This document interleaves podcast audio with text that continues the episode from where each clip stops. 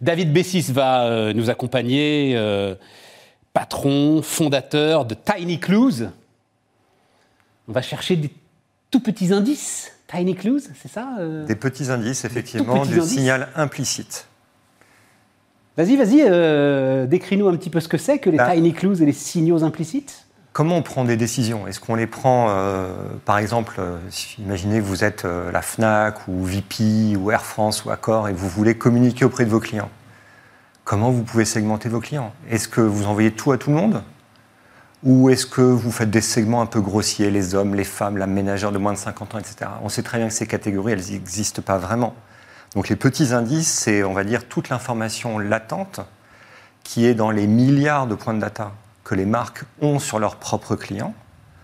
On va permettre aux marques de mettre euh, ces points de données au service d'une communication plus intelligente plus pertinente et plus efficace. Donc, au départ, c'est ce qu'on appelle maintenant du smart data. Au départ, tu prends les données et tu essayes de leur donner une signification. C'est même euh, ce qu'on appelle de manière parfois un peu ridicule de l'intelligence artificielle, qu'on devrait peut-être appeler de l'intuition artificielle.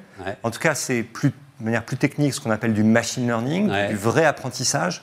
Comment on va donner du sens aux données de manière automatisée avec des algorithmes qui apprennent vraiment. Je lisais, tu sais, euh, donc la façon dont euh, Tiny Clues euh, se présente est solution de marketing prédictif basée sur l'IA et plus précisément sur le deep learning. David, je sais pas, depuis 5 ans, j'ai dû entendre ça 150 fois. Et justement, en fait, donc ça, c'est toute, toute, la beauté, c'est toute la beauté de la chose. C'est une promesse qui a été faite euh, depuis longtemps. Elle a notamment été faite euh, depuis 5 à 10 ans par des gros acteurs euh, américains, je ne vais pas les nommer, du, logiciel Enterprise. Tout à fait. Et ces promesses n'ont pas été tenues. Non. Et donc c'est une gigantesque opportunité parce que en faisant ces promesses, ils ont sensibilisé le marché. En réalité, qu'est-ce que font les, on va dire les grandes solutions qui existent sur le marché? Elles permettent fondamentalement de recibler. C'est-à-dire, vous avez vu un produit, on va vous le repousser. Ouais. On peut dire que c'est intelligent, mais c'est pas très intelligent quand même.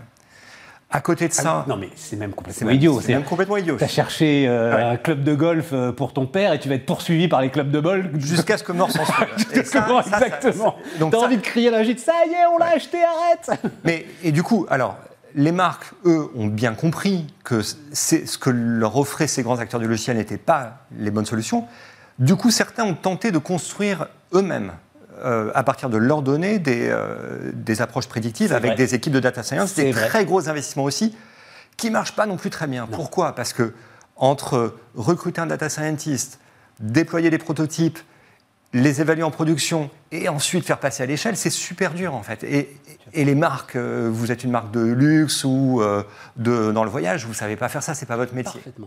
Nous, on est la seule solution au monde à être capable de déployer des algorithmes d'apprentissage profond, c'est-à-dire les vrais algorithmes d'intelligence, les mêmes que ceux pour la vision automatisée ou pour la traduction automatisée, dans le contexte des données first party, des bases de données clients et des bases de données relationnelles du retail. Concrètement, tu arrives avec ta solution, tu la plugs sur ce fameux data lake là, hein, qu'ils ont tous maintenant, même s'ils sont noyés dedans. Exactement. et on te laisse faire le boulot. Alors, euh, l'émergence des data cloud, euh, c'est-à-dire des solutions, euh, des customer data platform et des data cloud, des solutions qui vont permettre aux marques de rassembler la donnée first party qu'ils ont.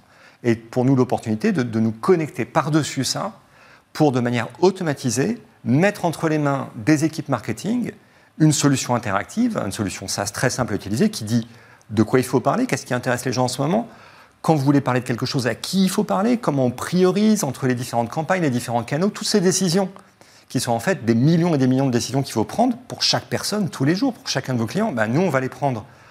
On va permettre aux marketeurs de les prendre de manière très simple, très intuitive, avec une performance qui est évidemment incomparablement meilleure à ce qui se faisait avant. Là, on est sur un sujet qui est un sujet absolument passionnant, c'est que tout ça, en fait, mesdames, messieurs, nous, consommateurs, ça nous rend service. Sauf qu'en fait, ça nous inquiète profondément. Tu as tout le sujet de la privacité, des données personnelles et de tout ça. Comment tu fais avec ça? Alors, nous, on n'a jamais cru à tout cet écosystème de partage de la donnée, tout ce qui était third party, on met un cookie là, ça récupère la data, ça la pousse à un autre qui la revend, etc. On a fait le pari dès le début que cet écosystème pas très propre allait disparaître et c'est effectivement le cas avec les nouvelles régulations, avec aussi les nouvelles demandes des consommateurs et les évolutions des navigateurs, des solutions de, des, des, applications telles, enfin, Absolument. en, gros, on, le dit, on le dit d'un mot. L'ensemble de ceux qui aujourd'hui nous permettent de naviguer sur Internet veulent en fait garder pour eux l'ensemble de ces infos. C'est un peu ça le sujet. Quand moralité. La seule source de données qui est pérenne pour les entreprises, c'est ce qu'on appelle la donnée first party. C'est les données qu'ils possèdent de l'historique, de l'interaction qu'ils ont avec leurs clients. Cette donnée, elle leur appartient. On, euh, chaque marque sait ce que vous avez acheté. Euh, quand ils vous livrent quelque chose, ils connaissent votre adresse. Quand ils vous envoient un message, ils savent si vous cliquez dedans ou pas. Toute cette information, elle est propriétaire des marques et elle a une énorme valeur. Et aujourd'hui, les marques ne sont pas en mesure de la valoriser. Nous, on leur fournit une solution qui, à partir de, la donnée qui est à eux, permet de prendre des décisions beaucoup plus intelligentes. Toutes ces infos que tu viens de détailler là, RGPD, c'est-à-dire que j'ai donné mon consentement éclairé Bien sûr. Pour que l'entreprise les garde, hein, on est d'accord là-dessus. Bien sûr, bien sûr, bien sûr. Ce qui en fait une forme de solidité d'ailleurs. C'est toute la solidité. Jamais la data first party va disparaître. Euh, une marque qui interagit avec vous, qui vous envoie, si vous commandez sur Internet quelque chose, la personne vous connaît forcément. Sinon, il ne peut pas y avoir d'interaction euh, commerciale. Enfin, euh, tu as une mine d'or entre les mains quand même, globalement. C'est-à-dire c'est le Graal que cherche l'ensemble des commerciaux euh, de France et du monde aujourd'hui. Et, tout l'enjeu, parce que la promesse a été faite par d'autres sans être tenue, et d'arriver à leur montrer, et ça on le fait au travers de la BTS, on démontre des, gains de performance absolument spectaculaires.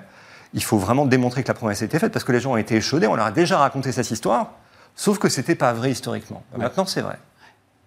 Oui, oui, ils sont échaudés, ils sont très échaudés. Enfin, je parle avec beaucoup de, euh, en entreprise, euh, de cadres dirigeants que tu dois rencontrer aussi très régulièrement. Il y a une forme, j'ai l'impression aujourd'hui, de désenchantement vis-à-vis de tout ce qui est IA, parce que justement, on leur a tellement promis de choses qu'ils se demandent si ça marchera un jour. Ça, ça, veut dire que la seule manière de résoudre ces problèmes est de pas pitcher qu'on va construire une usine à gaz qui dans 5 ans va donner un résultat. C'est vraiment de dire on peut déployer quelque chose demain et vous allez voir les résultats en quelques semaines. Et là, ça devient tangible. Rapidement, David, qu'est-ce qui fait ta force? Parce que je suis toujours euh, depuis. C'est-à-dire, quand on m'explique ce que tu viens d'expliquer, c'est-à-dire quand je rencontre un entrepreneur qui a entre les mains une arme atomique, on va le dire comme ça, je me dis, le gars, il est en France, euh, c'est une boîte qui fait, c'est quoi? C'est 70 salariés.